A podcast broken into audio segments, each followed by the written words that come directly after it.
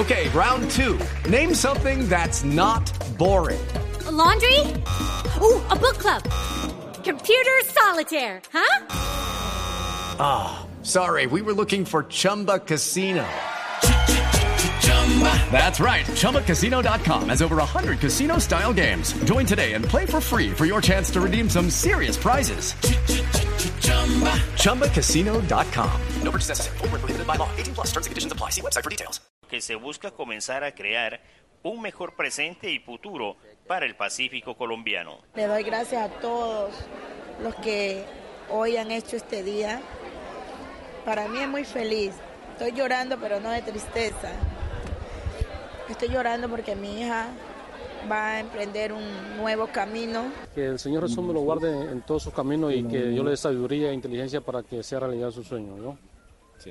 La iniciativa surgió tras un diálogo con líderes de los consejos comunitarios y la fuerza pública en el 2019 para buscar estrategias que le arrebaten los jóvenes a la violencia. Hoy comienza a crecer. Esto hacemos los líderes sociales gestionar proyectos productivos, gestionar alianzas para que nuestros jóvenes, nuestra, nuestra población negra, campesina, que ha sido azotada fuertemente por el narcotráfico, tenga una esperanza de vida. La buena noticia llena de esperanza a varias familias de la región, quienes esperan que con esta estrategia los jóvenes prefieran la educación y no la violencia. La noticia de Tumaco hoy no que 80 jóvenes no se van desplazados de la violencia, se van a estudiar a las diferentes universidades del país. Esa es la noticia que quiere dar el gobierno nacional y encabezan sus fuerzas militares y su policía nacional. Estos jóvenes se les arrebata la violencia, aquí hay muy pocas oportunidades en el Pacífico nariñense, entonces es un grupo de jóvenes nutrido que va a estudiar su educación, educación superior. Espíritu Santo. Tras varias semanas de espera, por fin llegó la hora del viaje. Este.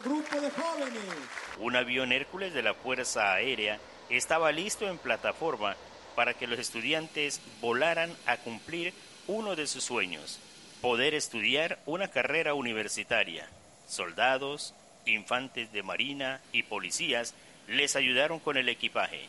Entendimos unas realidades del territorio y nos sumamos y articulamos nuestras capacidades para hacer realidad eh, este sueño que hoy se está cristalizando y es precisamente servir de puente y facilitar el acceso a la educación de unos jóvenes del Pacífico a la educación superior. El avión Hércules encendió sus motores y emprendió su ruta con destino a Quibdó Chocó.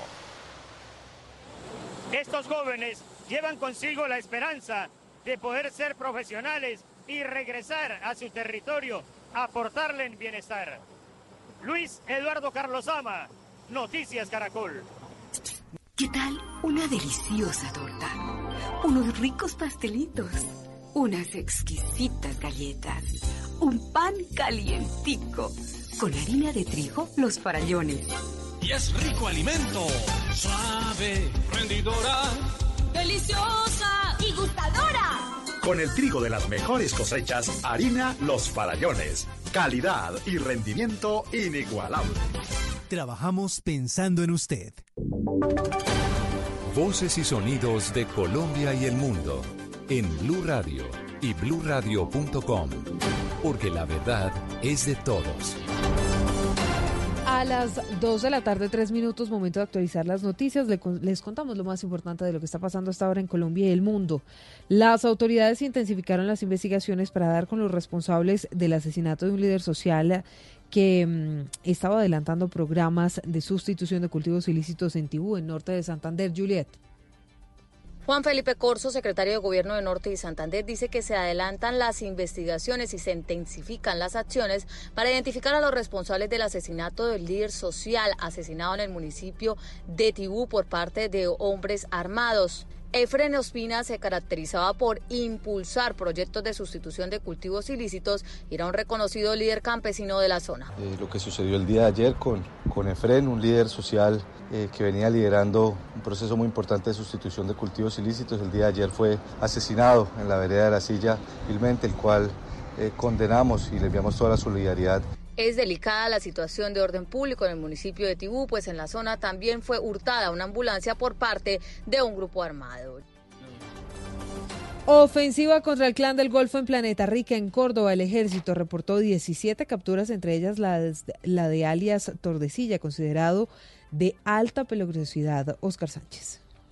En poco más de una semana, el ejército capturó a 17 presuntos miembros del Clan del Golfo como resultados de intensas operaciones en zona rural del municipio de Planeta Rica, en Córdoba, uno de los municipios señalados en reciente alerta temprana de la Defensoría del Pueblo como en alto riesgo por la presencia de este tipo de grupos armados ilegales. Entre los capturados está alias Tordesilla. Según el comandante de la Brigada 11 del Ejército, el coronel Juan José Guzmán Ramírez, el eh, sujeto es considerado de alta peligrosidad. Manejaba la parte de finanzas y pues era el encargado de hacer eh, secuestros selectivos o extorsiones selectivas y pues era también coordinaba algunos asesinatos que se realizaron en el sector. Las fuerzas militares sostienen las operaciones en esta zona. En video quedó registrado el momento en que un hombre que estaba estrenando su moto se enfrenta con cuatro ladrones que estaban intentando robársela, Camilo. Así es, Silvia. El hombre estaba llegando con su mamá luego de pasear con su moto que estaba estrenando. Cuatro delincuentes lo abordan, uno de ellos lo intimida con un arma de fuego y es en ese momento en que la víctima decide enfrentarse a los delincuentes, reducir a uno de ellos quitarle el arma y posteriormente estos delincuentes huyen del lugar. La víctima, sin embargo, asegura que aunque llamó a la policía, ninguno quiso recibirle la denuncia. Yo intenté poner la denuncia el otro día y no, pues dijeron que no, que simplemente no había habido hurto, que no habían habido víctimas, que no habían habido capturados, entonces simplemente quedó, ni siquiera quedó un presente ni nada, simplemente pues, se escucharon el caso y no, no pasó nada más. Intenté ponerla por la plataforma de la policía y la fiscalía y no, los, ni siquiera la plataforma carga, los datos no coinciden, es un error constante, entonces pues la verdad quedó así. La víctima asegura Silvia de Oyentes que este robo estaría impulsado por una nueva modalidad en donde le quitan los vehículos a los ciudadanos y posteriormente lo llaman exigiéndoles un dinero. El video ya lo puede encontrar en nuestra página web www.bluradio.com. Y también en Twitter, en arroba Blue Camilo, gracias. Hablamos del mundo. La tormenta Ciara sigue, por supuesto, atacando el norte de Europa con fuertes vientos de aproximadamente 130 kilómetros por hora. Son varios países los que han tenido que declarar alerta amarilla y los vuelos han sido cancelados por prevención, Juan David. Silvia, en Inglaterra se han tomado medidas preventivas por los grandes vientos que siguen atacando Europa. El aeropuerto de Heathrow en Londres acordó con las compañías aéreas hacer una reducción significativa en sus vuelos porque ya van alrededor de 150 aplazados. British Airways y Virgin Atlantic han dicho que no se retomarán el itinerario establecido hasta nueva orden. En Alemania se declaró alerta naranja todo el domingo por los vientos invernales.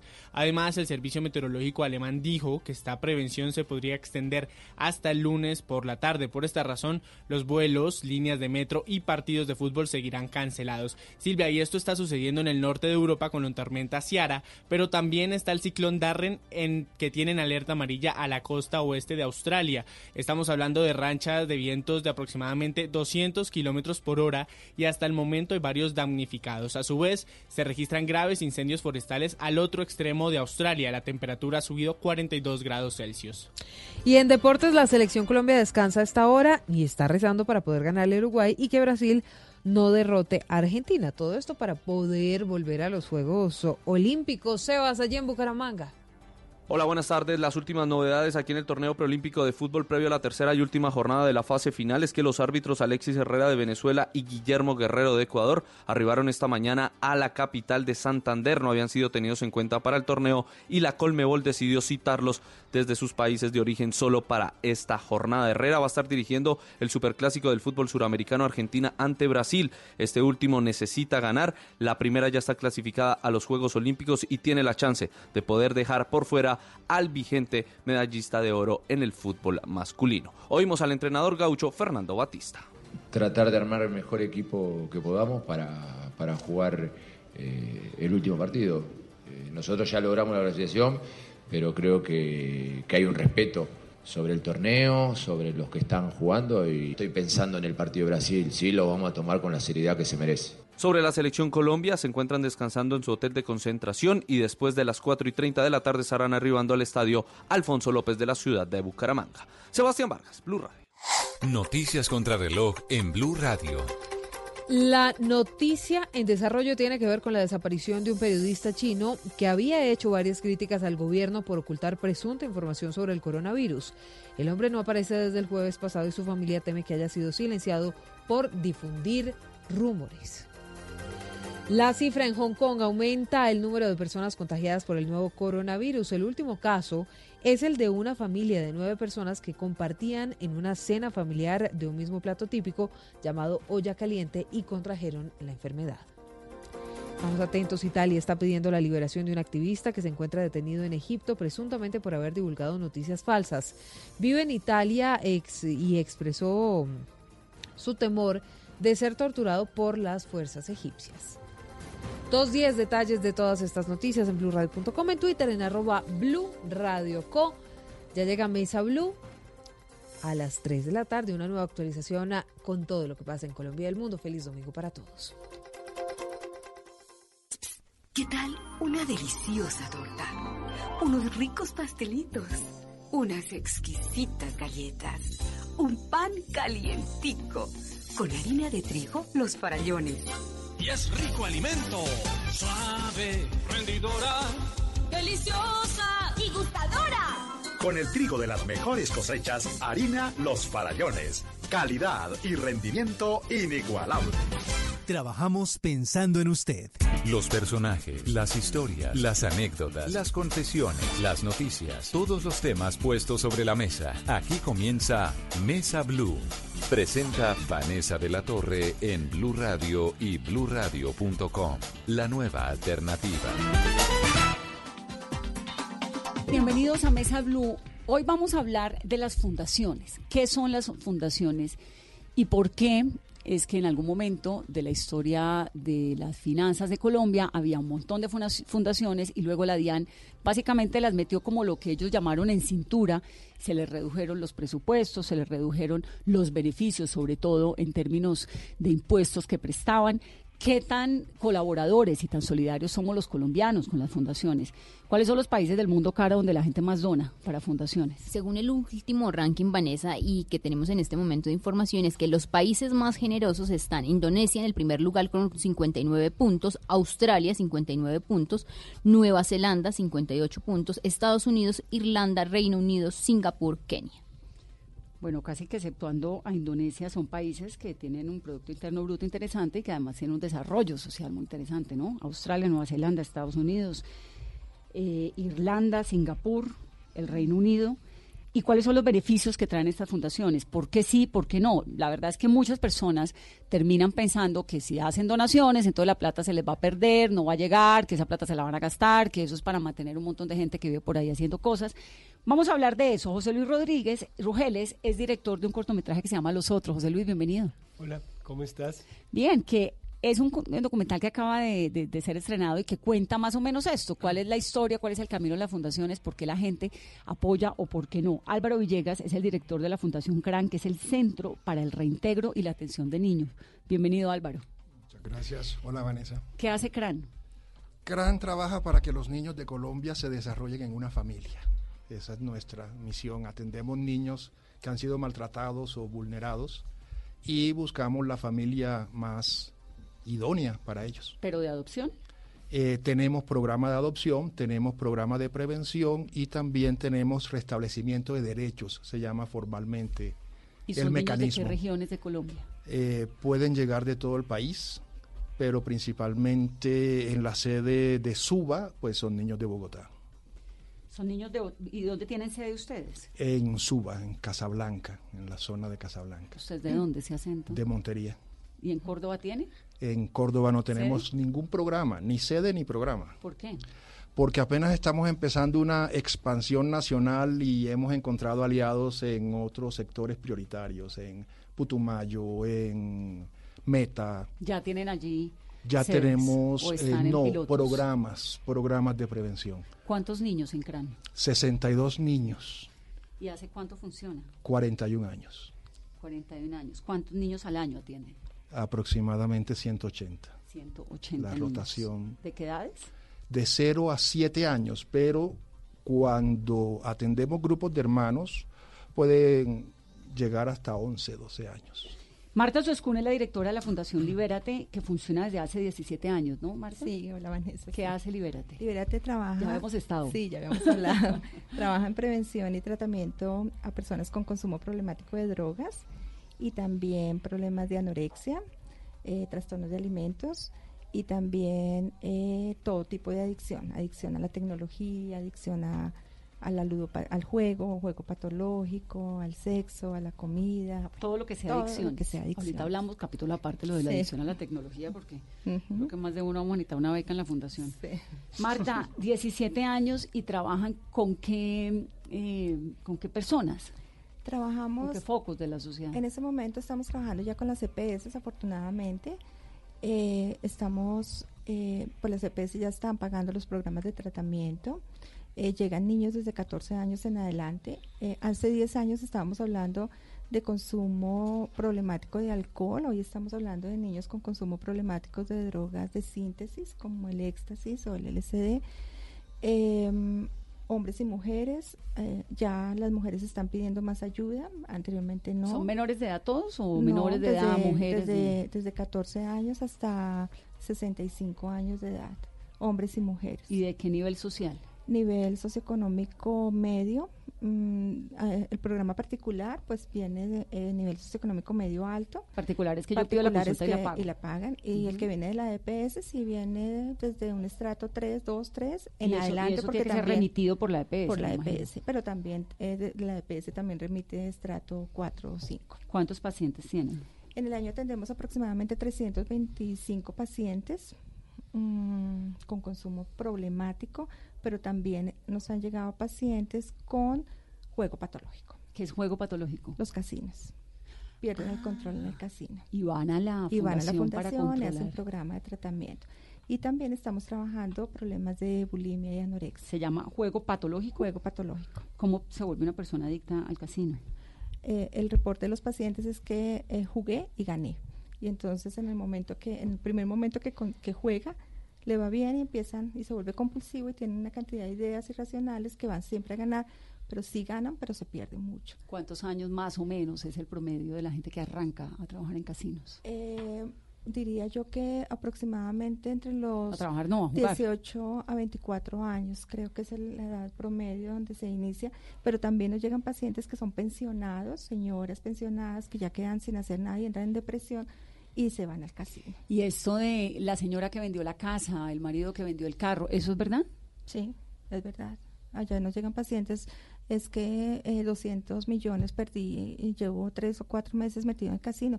Y de verdad que uno lo empieza a comparar con una adicción como al bazuco, se meten al casino dos o tres días y no pueden parar. ¿Seguidos? Seguidos. ¿Con trago? A veces con trago, porque las atenciones son muy, son muy buenas. En el casino no encuentras un, un reloj y colocan nitrógeno en el, en el ambiente, entonces ellos permanecen mucho tiempo en alerta, entonces no se dan cuenta. Y, uno no sabe si es de día o de noche porque son las 6 de la mañana y no hay problema. las tarjetas de crédito y, y les dan bonos de 500 mil pesos para que mm, mm, tranquilo, yo le doy este bono, siga jugando y, y así los siguen enganchando. Fuerte, peligroso, peligroso, peligroso, Es, y en Colombia, ¿qué tantos adictos a los casinos hay, al juego? No tengo el dato, de, no, no está. Sí sé que hay grupo de apoyo para jugadores anónimos, así como los alcohólicos anónimos, pero no tengo el dato de cuántos ludópatas hay, no sabría decirlo. Usted nos hablaba también, Marta, de qué tan frecuentes son los casos de la adicción a la tecnología. Ay, em, ahora se incrementa mucho. Eh, nos llegó un paciente hace poco que se estuvo tres días metido en una persona que vive en, San José de Bavaria, tres días metido en su apartamento jugando con jugando un juego que se llama Anime eh, y duró tres días. Solamente tomaba Coca-Cola y pidió alguna algo de bocadillo. Entró en depresión porque la máquina le ganó y empiezan esos juegos de pues la, la tecnología por un lado que son los videojuegos, pero el otro lado el internet el otro lado, el celular. Eh, una cosa es... Uno es como preguntarse si cuánto tiempo puedo durar yo desconectado del celular. Eso, ¿Hay algún medidor? ¿En serio? Eh, que, la fundación diga, mire... Eh, porque obviamente todos utilizamos la tecnología hoy en día para comunicarnos, ¿no? El celular, el WhatsApp, bueno, todo eso. Pero ¿en qué momento hay una patología? cuando se pierde el control, cuando la persona se obsesiona, cuando no reconoce que hay problema, cuando te afecta las áreas de vida como familia, como trabajo, como que ya no ya no voy a, la a compartir una reunión social o familiar porque me quedo jugando, me quedo porque me quedo en la casa jugando y el que va y se sienta en el comedor con el celular y con la comida de los amigos en el celular y todo y se desconecta, sí. Cuando se pierde el control, ahí ya hay problema. Y cuando se caen estas redes sociales que pasó hace poquito y todo el mundo parecía enloquecido, ¿no? Enloquecido. Era bueno, sí, el fin del mundo. Em, empiezan, a ver, ahí hay que ver la función del celular en la vida de las personas y qué pasa con la persona cuando ya no está el celular, cuando no está en las redes sociales. Entonces, la ansiedad entran como en abstinencia, como si le quitaran la botella. Sí, como que le quitaran la botella al alcohólico Exactamente pasa lo mismo con la persona adicta a la tecnología. Eh, abstinencia, ansiedad, angustia, taquicardia, ¿qué voy a hacer? No me voy a poder comunicar, como empieza toda, todo el pensamiento, la irritabilidad, la hostilidad, eh, mi hijo me escribía, el de 14 años, escribió, mami, esto es a nivel mundial. Y yo no le entendía que me estaba escribiendo. ¿Qué hacemos? Y, pero estaba desesperado. Yo decía, pero es que de verdad los chiquitos y los grandes y los adultos cada vez más estamos muy pegados. ¿Y cuál es el tratamiento, por ejemplo, para una persona que llega por casos de adicción a la le tecnología? quitan a uno el celular y vuelve loco. De acuerdo. Se le quita el celular eh, y se hace un programa de autocontrol, se maneja la ansiedad, se maneja pues toda la parte emocional, porque pues el el tema no es el celular, sino el vínculo que yo hago con el celular. Ese es el tema. ¿Pero le toca a uno internarse? No necesariamente. Para la, tecnología no. Eh, para, para una adicción crónica como drogas, alcohol o juego, sí. Sí, porque hay que hacer una, desintoxicación, supongo. Exactamente. Ahora, ¿cuánto vale un paciente de adicción? A la fundación, ¿cuánto le vale? Al día, al mes, al año, no sé cuál, cuál sea el cálculo que ustedes manejan. Más o menos unos 200 mil pesos diarios podría valer. ¿Ese es un paciente de qué? De adicción a las drogas.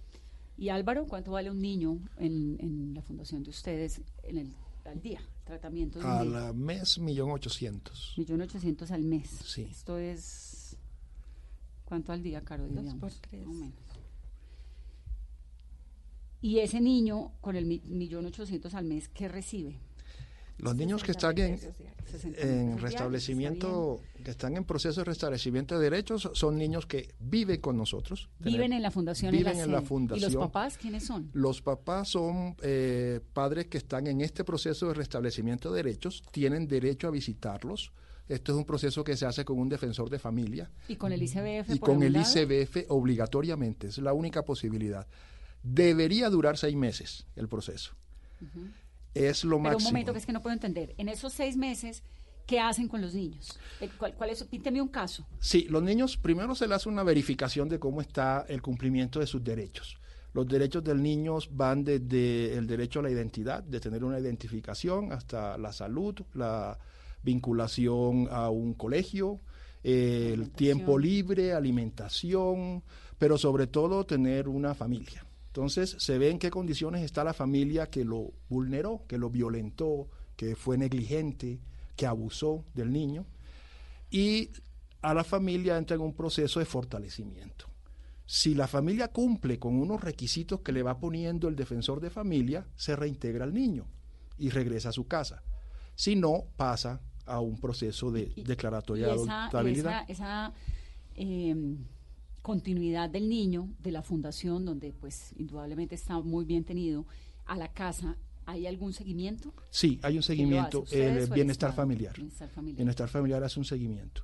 Y hay un sistema de información que tiene bienestar familiar donde uno puede ver si el niño reingresó al sistema, o bueno, idealmente se podría ver, no siempre es tan fácil rastrearlo porque se pueden mover las familias de regiones y se puede perder un poco el, el, control. Entonces, un sistema es este, el de la recuperación y el regreso al hogar. Y ese regreso al hogar supongo que tiene que venir con una cantidad de elementos de, educación a la familia. Así es, así es.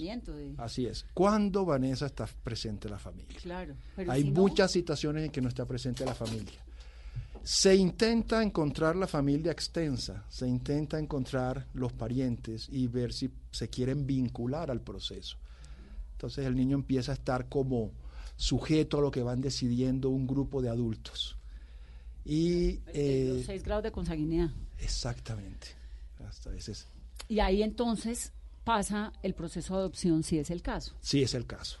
El 25% pasa a adopción, el 75% de los que atiende CRAN se logra un, un proceso satisfactorio con la familia biológica.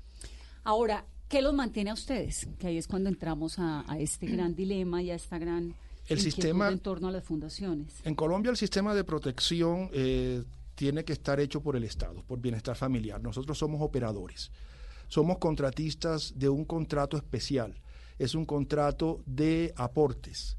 O sea que el bienestar familiar a nosotros solo nos garantiza, nos paga el 70% de ese millón ochocientos.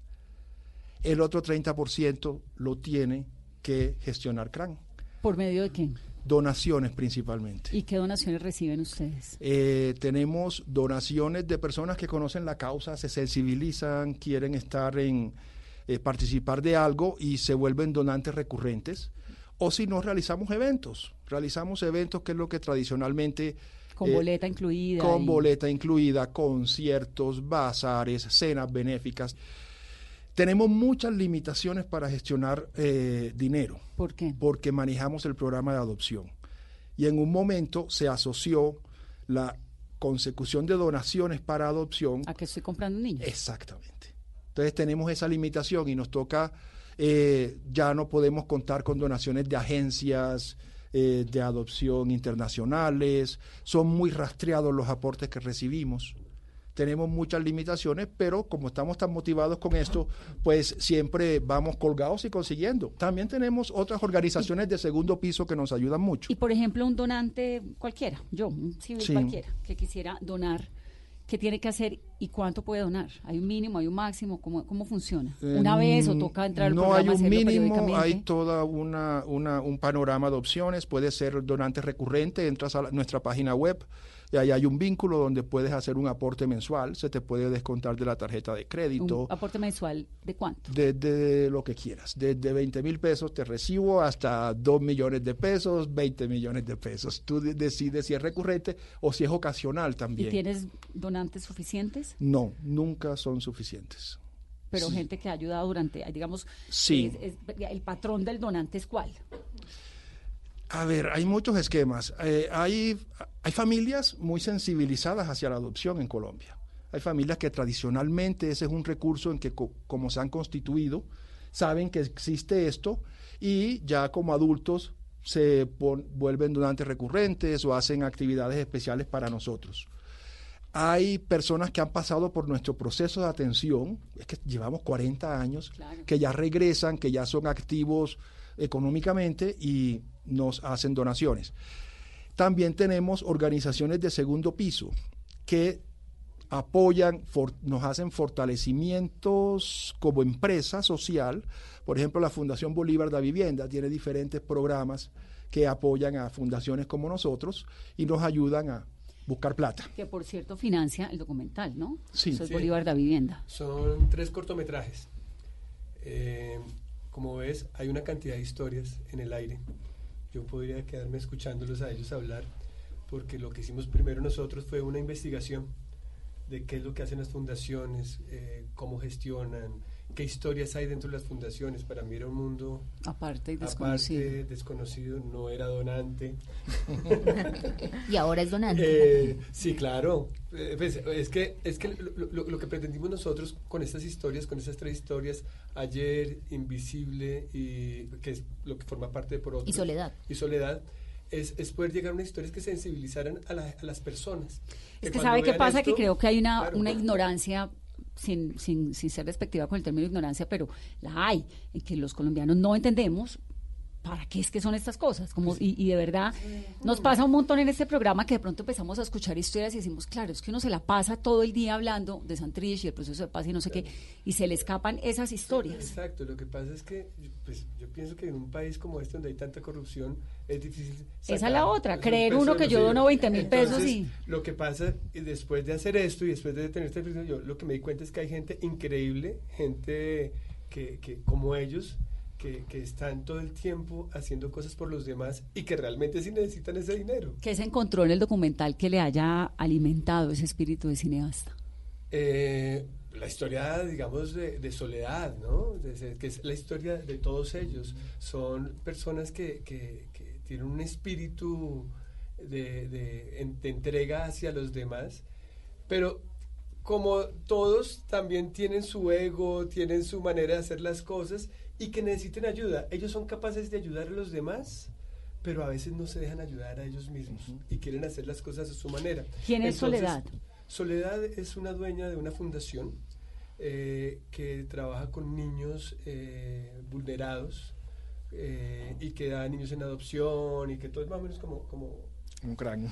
Como una especie de Álvaro. ¿Pero existe Sí. Soledad o es una inspiración, No, un personaje construido Soledad, en medio? Soledad es una suma de muchos de ellos. Eh, a lo mejor podría ser como tu fundación con Invisible, que, que también, también eres, es personas que trabajan por otra niña y por lo que le pasa a ella.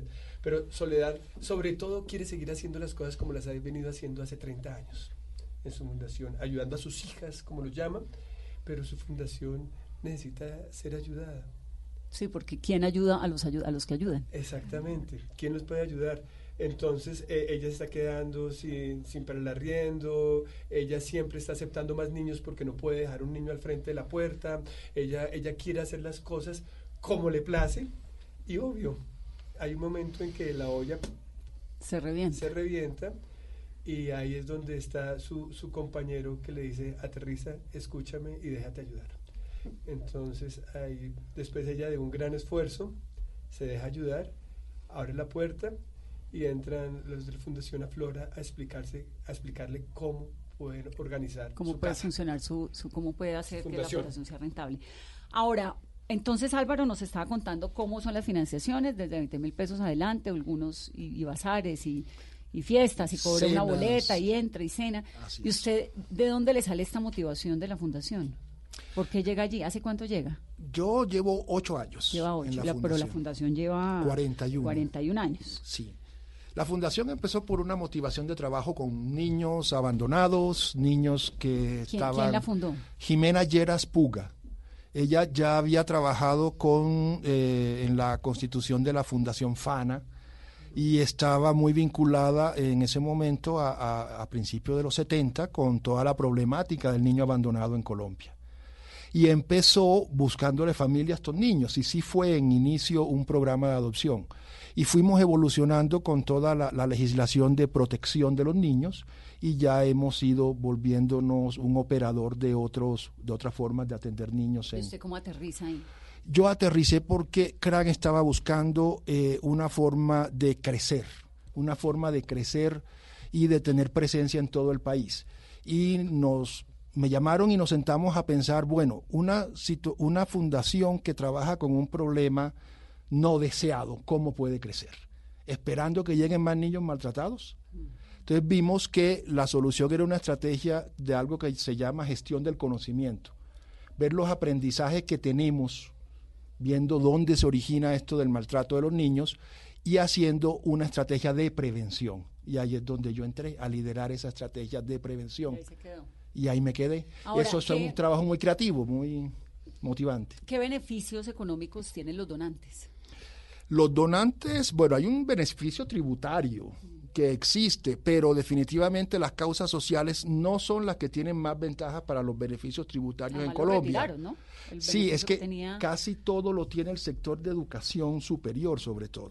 Entonces, cuando un gran capital quiere ver dónde encuentra mejor, dónde pone mejor su plata para que tener el beneficio tributario, pues Una va a una universidad y hace un gran edificio o algo cultural.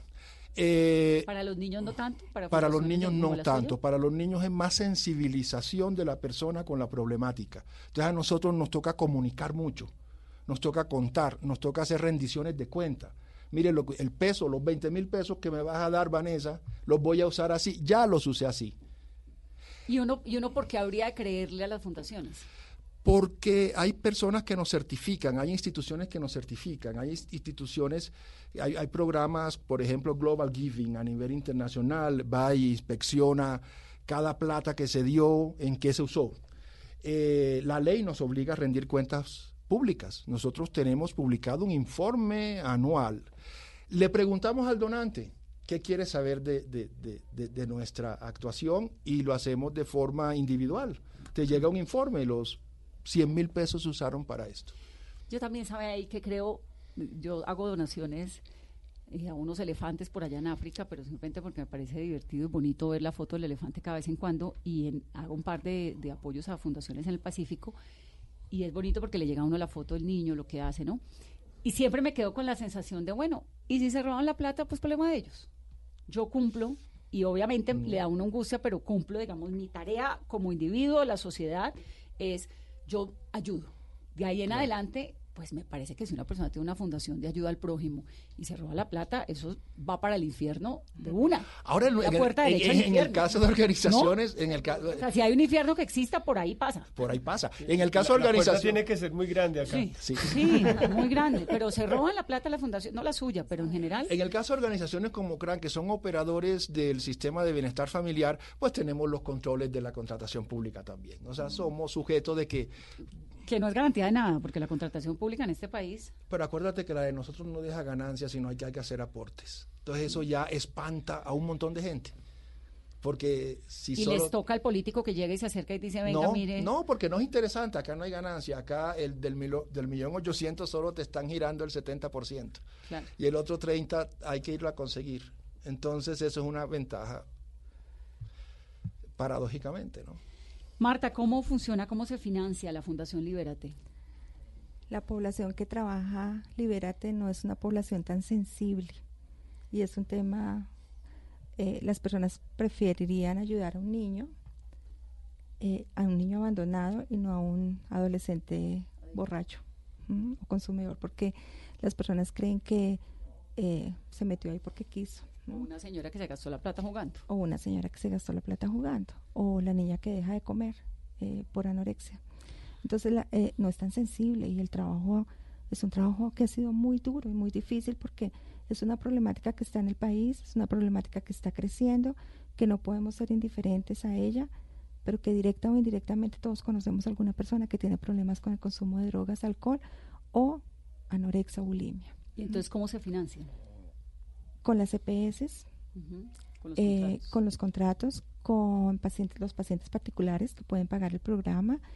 Eh, trabajamos programas de prevención, creo que eso ha sido como el lo, lo fuerte, entonces entrar a los colegios, dictar prevención. ¿Cuánto eh, vale un- una, una terapia? Una. Una terapia, 60 mil pesos. una. Y de ahí en adelante le hacen a uno un programa un de... programa.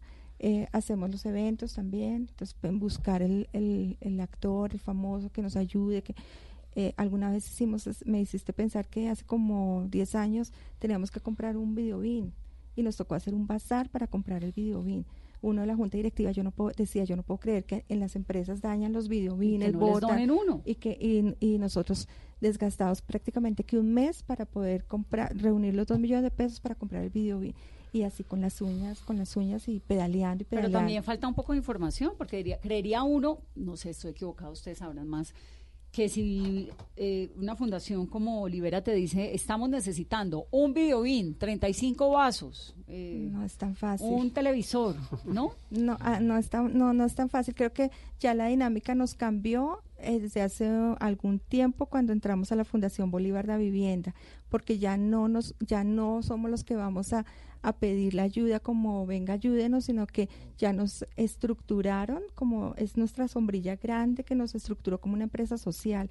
Entonces nos dio una idea diferente un, cambio un giro grandísimo que nos empezó a empoderar también a decir ustedes son una empresa social y tienen que comportarse como empresa social entonces eh, eh, para- hacemos nos enseñaron a, para hacer un proyecto cómo pedir la plata a quién dirigirnos ¿Y a quién cómo plata? estructurar a las ONGs internacionales a las empresas cómo cómo vender un programa de prevención cómo eh, organizar una junta directiva entonces claro eso nos nos da, nos da un giro grandísimo y nos comportamos como empresa social Ahora, ¿qué tanto, qué tan donantes somos los colombianos? Eh, no está la somos. cultura de la donación, no hay tanta sensibilidad frente a la donación. ¿Por qué? Tiene que ver con lo que hablamos Creo ahorita hace un que momento. no, la gente no cree en las fundaciones, porque hay gente buena, hay gente que Pues quiere hacerlo. dos.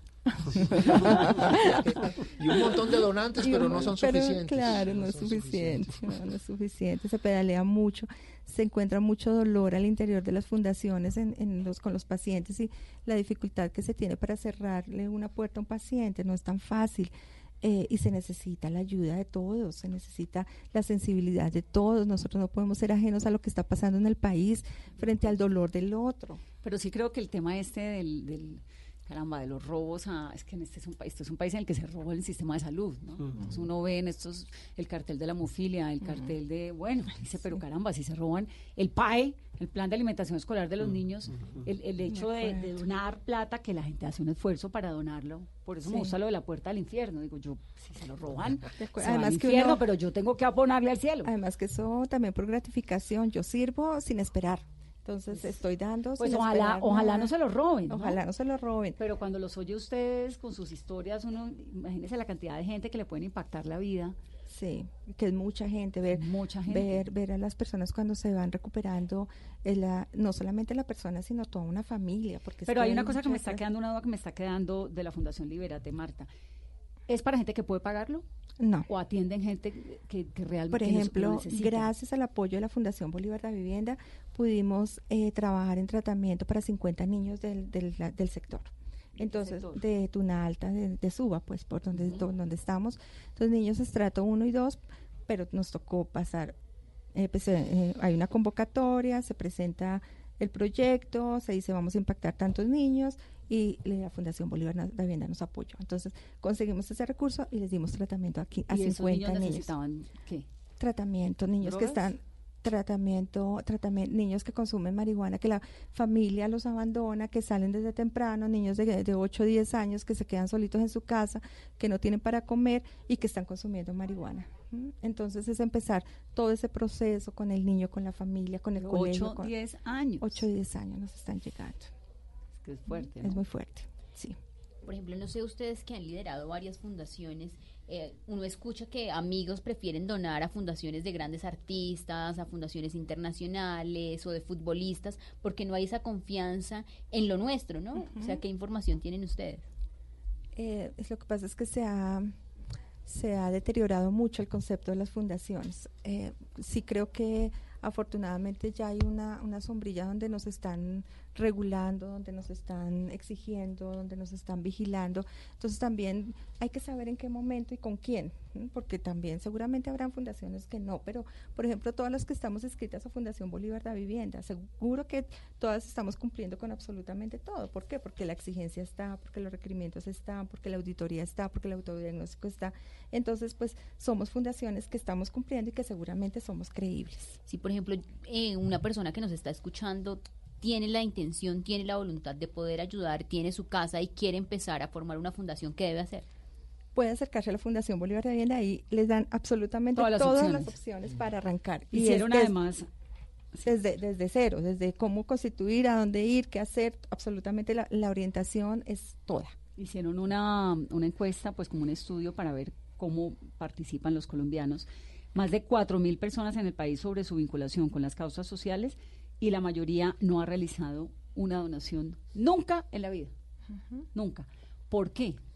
Más allá de, la- de- de- de esta cosa, pues, ¿qué pasa con la corrupción que es tan lamentable? ¿Hay algún otro, ¿hay alguna otra explicación?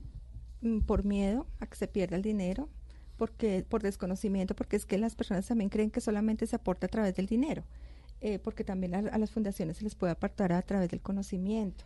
Una persona que sea experta en comunicaciones puede ir y dono y qué necesitan. Esa es una manera de, de- creo yo también que es por falta de conocimiento. Un día de trabajo. Un día de trabajo, tiempo en el decir, exacto, venga, yo ayudo a pintar, ¿qué necesitan? Yo ayudo a pintar, no tengo plata, pero venga, ¿qué les ayudo?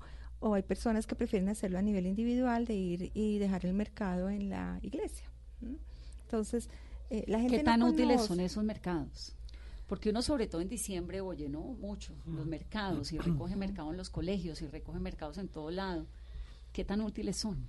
Para nosotros se volvió un problema el mercado recogido y el juguete recogido. Y, el medicamento. Y la ropa. ¿Por qué? Eh, la ropa porque la ropa que usamos es muy específica y el contrato nos exige unas características especiales que no coincide con lo que a ti te está sobrando en tu casa. Entonces se vuelve dispendioso el proceso de clasificación y de verificación y termina siendo tan costoso como comprar la nueva. Eh, los juguetes porque exceden lo que se necesita porque a veces son desproporcionados, porque a veces son especiales y Pero, nosotros... pero ustedes no pueden sacar lo que les funciona y el resto darlo a otra, a otra fundación. Eh, sí, eso se hizo, pero fíjate que todo eso implica unos manejos de inventario, de de, trabajo de gestión y de trabajo de la gente. Ustedes prefieren la plata para comprar los juguetes. Eh, o los bonos, porque hay bonos que se pueden juguete. dar, claro, hay bonos juguete, hay bonos ropa. Y esos bonos se consiguen que como bono el éxito juguete Sí, o bono. Only ese tipo de marcas tienen esos, esos, es- esos bonos Mm. y son muy útiles. Y es una forma en que la gente se puede vincular. A nosotros nos funcionó, nos funciona para diciembre que nos donen elementos de aseo, que el papel higiénico, que el jabón, que las escobas, que eso nos funciona muchísimo. No nos funciona porque nos, nos ha pasado que las personas van y dicen, ay, miren, este medicamento que sobró, que, y, y nos entregaron una bolsa, una vez, alguna vez nos entregaron una bolsa de medicamentos y todos estaban vencidos.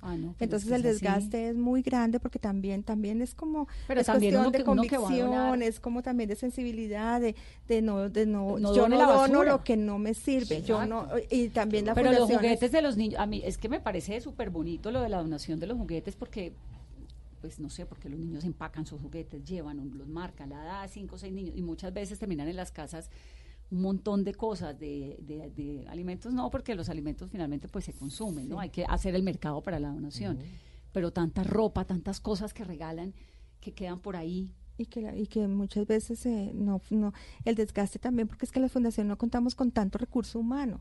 Entonces Claro, está el psicólogo para que venga a ver quién, entonces toca banco. pedir a ver otra persona que de pronto algún miembro de, la- de una familia venga, en- usted nos puede apoyar es- la logística es muy grande. Entonces, ¿ustedes qué prefieren en la fundación? Nosotros, a nosotros en Libérate nos sirve todo el tema de aseo, nos funciona muchísimo. Aseo personal, aseo, aseo de, de los espacios porque pues es una sede grande y, y se requiere mucho eh, todo el tema ese tema. Eh, nos funcionan que eh, las ah, eh, las mm, hojas tamaño carta Para las imprimir. resmas para imprimir esas.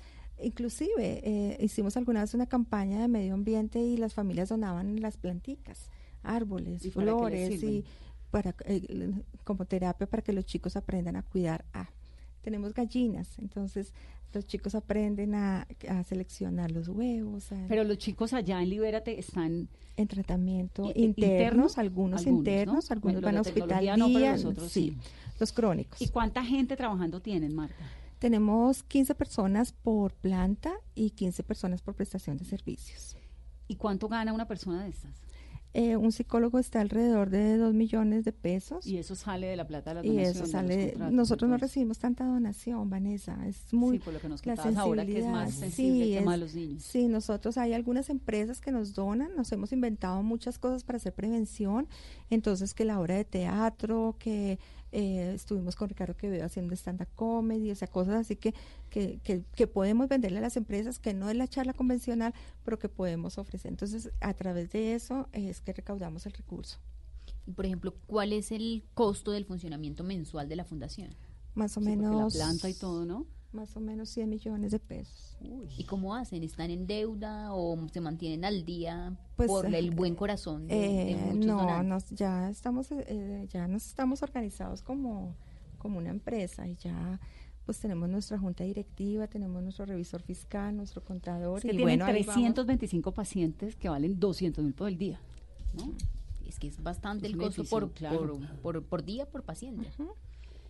Los Gates, que son hiper Ujú, mega millonarios, dijeron en un momento, yo no quiero que mis hijos, con toda la pena que me da gordito, tú tan lindo, heredes esta cantidad de plata. Lo que tienes que heredar es conocimiento. Entonces te acuerdo. meto a las mejores universidades, aprendo. Obviamente, ¿quién no va a recibir al hijo de Bill Gates claro. en cualquier universidad? ¿No? Pero tampoco les dejó gran fortuna. Es que Está estipulado que los señores se mueren y los hijos tienen que trabajar. así debe ser, ¿no? Pues sí. Enseñarle a los hijos a vivir que le sin den un uno. poquito más de ayudita. Pero digo, está muy bien esto de la Sí, conciencia. Lo de la mujer de, de- de Jeff Bezos es maravilloso porque dijo, pues es que, ¿para qué necesita uno 30 mil millones de dólares? Yo con dos mil me sobre me basta, con mil, no sé, o sea, necesito dos, no, no, decía Sí. ella, no, no necesito toda esa plata. Es que es cuestión de ego Y son también, de, de- Con 2000 puede gastarse un millón. Diario. Imagínate. Un millón cada año. Acércate. José Luis, el resto es su 2000 vida. años. Imagínate. Eso yo lo escuché una vez en un bus a una niña. Una abuela le preguntaba a una niña, mamá, abuelita, ¿cuántos son dos mil millones de dólares? Y le dijo, es la posibilidad de gastarse un millón de dólares Diario durante, durante dos dos mil mil años. años, cada No. año. ¿Y para qué lo necesita? Pues que no, que envíe dos mil años.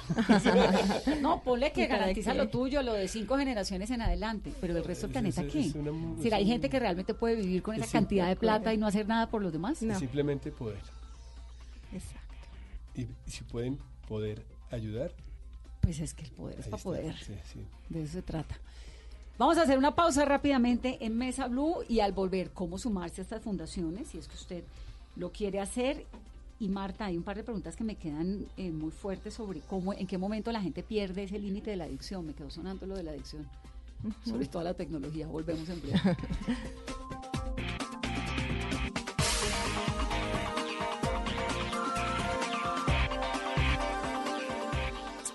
¿Qué tal una deliciosa torta? Unos ricos pastelitos, unas exquisitas galletas, un pan calientico, con harina de trigo, los farallones. Y es rico alimento, suave, rendidora. ¡Deliciosa! ¡Y gustadora! Con el trigo de las mejores cosechas, harina Los Farallones. Calidad y rendimiento inigualable. Trabajamos pensando en usted.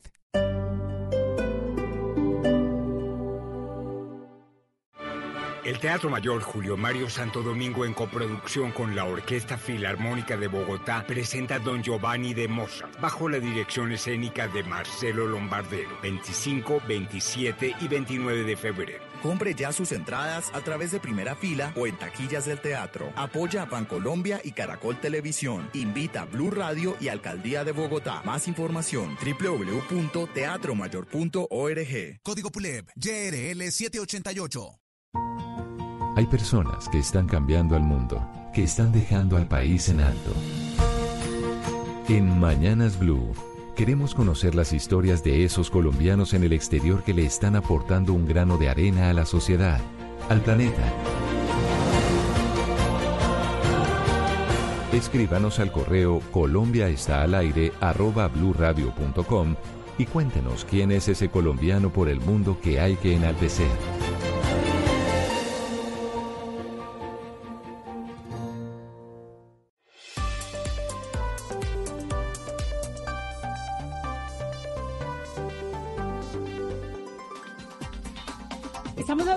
En Mesa Blue sobre los riesgos, sobre las posibilidades de apoyar a las fundaciones. Estamos con Álvaro Villegas, director de la Fundación CRAN, que es el Centro para el Reintegro y la Atención del Niño, que hace un trabajo esplendoroso por darle cuidado a los menores que lo necesitan.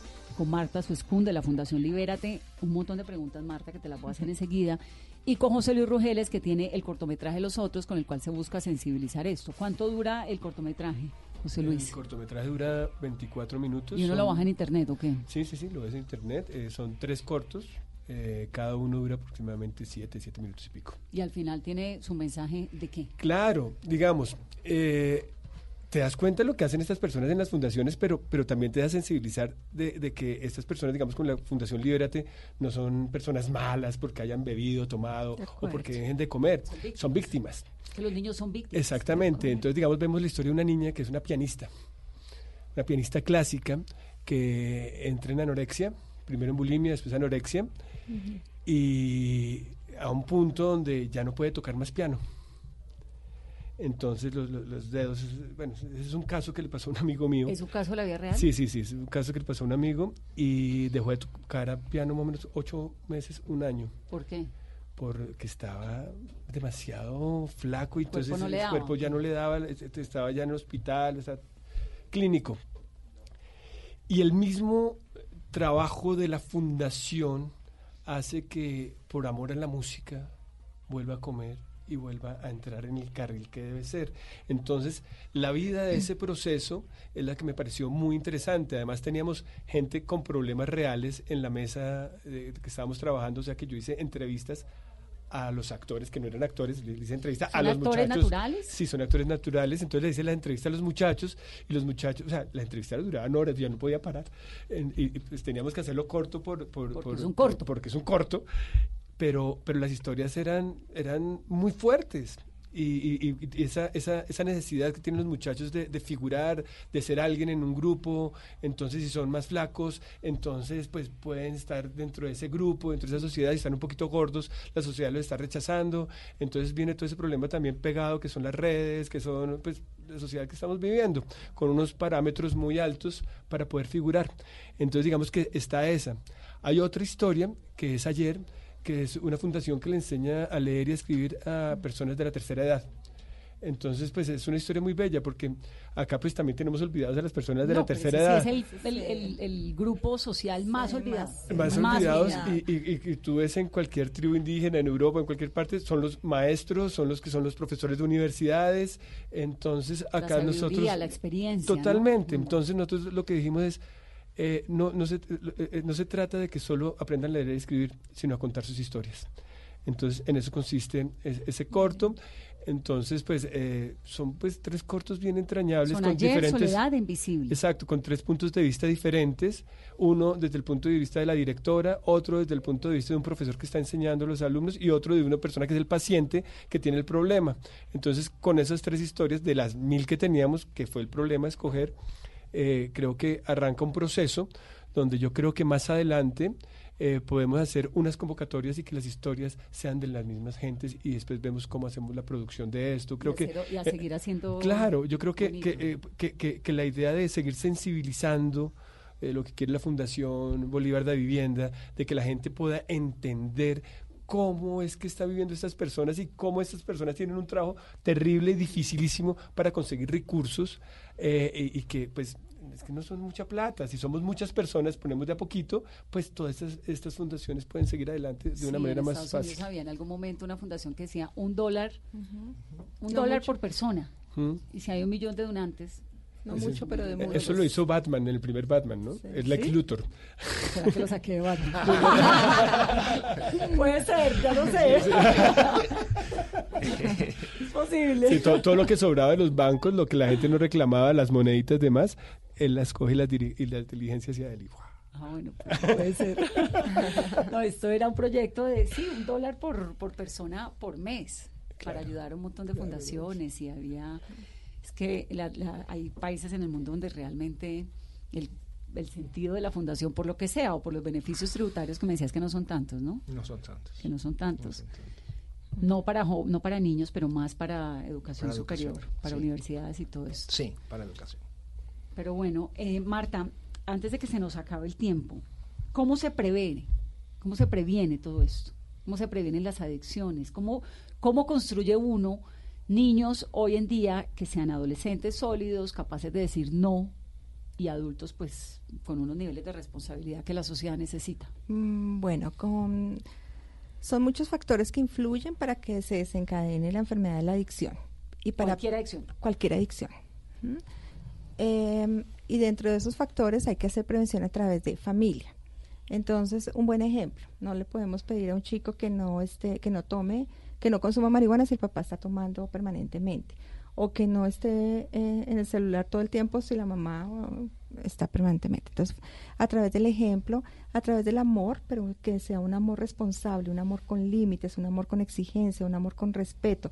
Eh, nos llegan muchos pacientes, a diferencia del imaginario que la gente tiene, es que es que son pacientes que no tienen recursos, no, también son los pacientes que tienen muchos recursos y las familias se desbordan dando y los chinos no aprenden a, colocar un límite. Entonces, eh, por vacíos emocionales, entonces hay que, eh, hay que trabajar mucho en la parte del afecto, de, en la función de la mamá, del apapache, del, de estar ahí. importante eso de la mamá Muy importante, papá, muy ¿no? A los importante. niños leyéndoles. Sí. Y la verdad es que a la mamá nos toca muy difícil porque hoy en día uno trabaja, eh, tiene que ser buena amiga, buena jefa, buena esposa, Sí. buena empleada, buena mamá, buena un montón de cosas y el tiempo pues... Claro, y es, pero, pero, pero es muy importante eso porque es que hay mucho vacío emocional eh, con los chicos. Entonces, esa prevención a través del diálogo, a través de explicarles las consecuencias que hay frente al consumo, enseñarle a los chicos a tomar decisiones, enseñarles a enfrentar problemas, que no huyan al problema, que sí, mm, enseñarles habilidades sociales, enseñarles a bailar, enseñarles a, en una en una reunión, en una cena, poder hablar, de compartir nosotros como papás y ellos también que compartan, entonces el espacio de familia es muy importante para, el, para prevenir el consumo. Entonces, familia sólida. Familia sólida es de, de vínculo, de, presencia, de vínculo, sí, de amor, de Sí, amor. no importa si usted es mamá Sí, soltera. Exacto, pero- no importa, pero que esté ahí eh, acompañando, no controlando, pero vi- eh, vigilando y acompañando. Eh, está el tema del diálogo, está el tema del ejemplo, está el tema del respeto. ¿Cuál es su posición frente a las familias, eh, a las parejas gay con hijos? Papá, papá, mamá, mamá. Yo comparo mucho eso con si, si están los niños con un papá, con una familia de pareja heterosexual. Y hay, Disfuncional. y hay, y hay maltrato, hay, hay violencia, hay consumo, y el niño está en un medio de violencia, y si va a recibir un ambiente diferente, De ¿por qué no? Sí, ¿Por qué no? Si es que el niño necesita, el niño necesita protección. Mire, por eso es que cuando nosotros, a nosotros nos llegan los chicos de 14, 15 años, es que empieza uno a conocer historia de vida, y es historia de vida es que hay maltrato, hay maltrato emocional y vacíos, no hay familia. O sea, entonces no hay amor, no hay límite, no. Parecen una esponja que se absorben Claro, todo, claro, ¿no? Y ven a su papá consumiendo todo el tiempo, tomando todo el tiempo, entonces pues... Supongo ahorita, hace un momento que hablaba José Luis sobre lo de los apoyos, que para alguien salir de una adicción contando con una organización donde hay apoyo, donde puede contar